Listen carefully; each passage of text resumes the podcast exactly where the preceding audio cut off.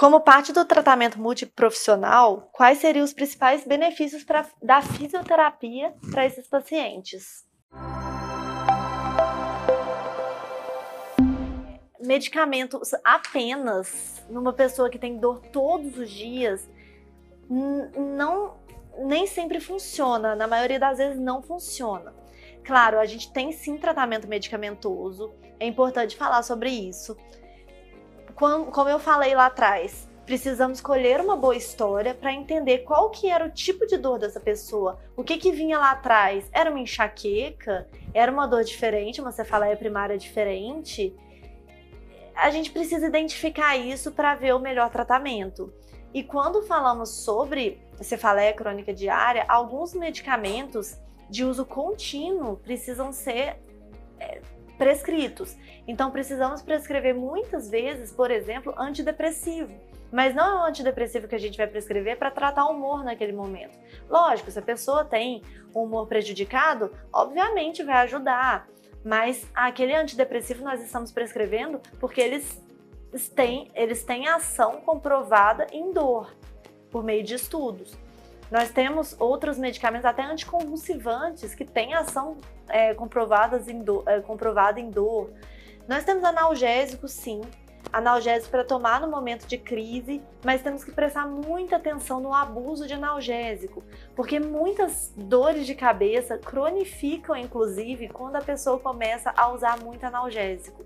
Então a gente tem que prestar muita atenção na questão do abuso de analgésico. Muitas vezes em consultório a gente precisa fazer um detox mesmo do abuso, tirar os analgésicos, fazer uma estratégia medicamentosa como detox e tirar esse que pode ser inclusive um perpetuante de dor o abuso de analgésico. Então sim, a gente tem analgésico que melhora, mas tem que ter cuidado, é melhor não tomar analgésico por conta própria. É muito importante perguntar qual analgésico, qual analgésico que pode tomar, com qual frequência pode tomar, quando tomar e fazer um tratamento contínuo mais adequado. Temos terapias também, muitas pessoas perguntam sobre o Botox. O Botox é estudado, por exemplo, para enxaqueca crônica. Tem um protocolo que foi estudado, que é o protocolo pré-empt, que aplicamos vários pontos da toxina botulínica na cabeça, vários pontos, tanto na região temporal, na região frontal, na região occipital, até aqui na cintura escapular.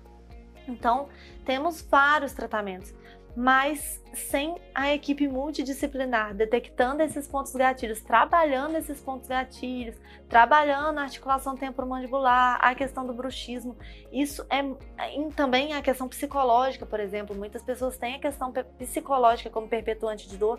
Existem psicólogos especialistas em dor, então é importantíssimo sempre frisar a equipe multidisciplinar. Isso eu falo para todos os pacientes, para tratar bem uma dor de cabeça, nós precisamos te abraçar mesmo. A gente precisa é, entender que é multi, a sua dor é multifatorial, então você precisa de uma equipe multi também. Como parte do tratamento multiprofissional, quais seriam os principais benefícios pra, da fisioterapia para esses pacientes?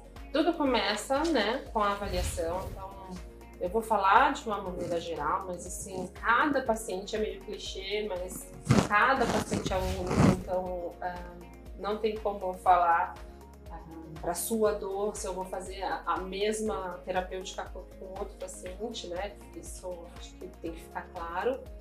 Ah, mas logo no começo, nas primeiras sessões, a gente vem apagando incêndio, né? Assim, é uma pessoa que muito, vem com umas queixas de muitos anos, muito judiada, muitos profissionais, meio desgastada já de toda essa dor crônica. Então, o primeiro tratamento mesmo é a analgesia, tentar trazer um pouquinho de conforto para aquela paciente, para que ela volte a, a, conseguir desempenhar suas atividades funcionais, né, que são muito restritas por causa da, da dor dos pontos gatilhos. Então, a, para tentar uh, aliviar um pouquinho. A gente usa diversas uh, terapêuticas, como a liberação miofacial, que é uma massagem um pouquinho mais rigorosa, que tenta soltar um pouquinho, liberar essa, essa musculatura, tirar essa contratura, essa rigidez que vem por muito tempo, né?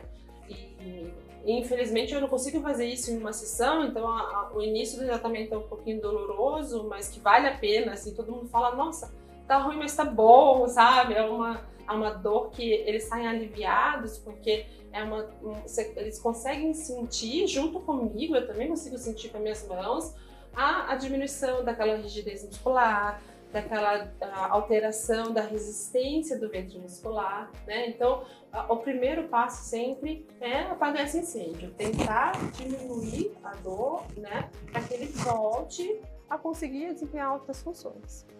Mas como eu disse no começo, a, a, a cefaleia ela vem com essa síndrome, né, miofacial, então ela vem com várias manifestações clínicas então, a gente também tem que trabalhar a contratura que leva à rigidez muscular e que diminui a amplitude de movimento, então que restringe, sobrecarrega a musculatura, e muitas vezes nem tem um ponto gatilho, né? Uma musculatura do outro lado tem uma contratura muito forte do lado esquerdo, por exemplo, mas por uma postura que eles assumem para tentar diminuir a dor, acaba sobrecarregando outra musculatura, então acabam uh, diminuindo a amplitude de movimento, trazendo mais dor. Então, através de técnicas de alongamento, de relaxamento, acupuntura, a gente consegue dissolver bem e liberar bem essa, essa musculatura. E a partir daí entrar com os alongamentos, né? Tentar fazer com que aquela pessoa uh, volte a desempenhar as suas funções. Antigamente acreditava-se que músculo rígido era músculo forte, né? Então você via, você palpava assim, nossa, que músculo duro, nossa, você está muito forte. Mas não é necessariamente proporcional, né? Então a gente sabe que depois da analgesia, dessa liberação, dessa diminuição dos pontos dolorosos, a gente tem que entrar com um programa de reeducação postural, promovendo um pouco de fortalecimento muscular dessa musculatura também, para que ela não fique tão susceptível à formação de novos pontos gatilhos e aí a perpetuação da dor por mais tempo. Né? Então, a partir do momento que o paciente já consegue desempenhar mais funções ou que a queixa principal dele não está sendo tanta dor, a gente consegue mudar um pouco o, foco e trabalhar, então, uma reeducação postural. E aí existem diversas técnicas que podem ser feitas, mas sempre tentar procurar um especialista que trate dor, né? Assim, porque é uma, uma doença muito específica que ah, e muitas vezes eu, eu, já falei aqui na live que o paciente chega, ai, tenho aquele ponto, nossa, pensa no ponto.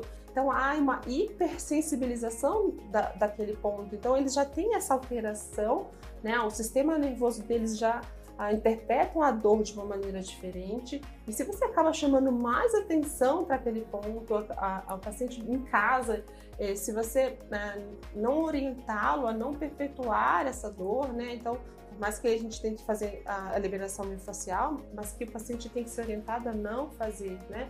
Então, a fisioterapia um, tem que ser feita por um especialista em dor, né? Uh, uma tentativa de uh, quebrar o ciclo vicioso que aquele paciente entra, né? Então, pontos gatilhos, depois ele vem com uma postura, postura antálgica, postura de dor.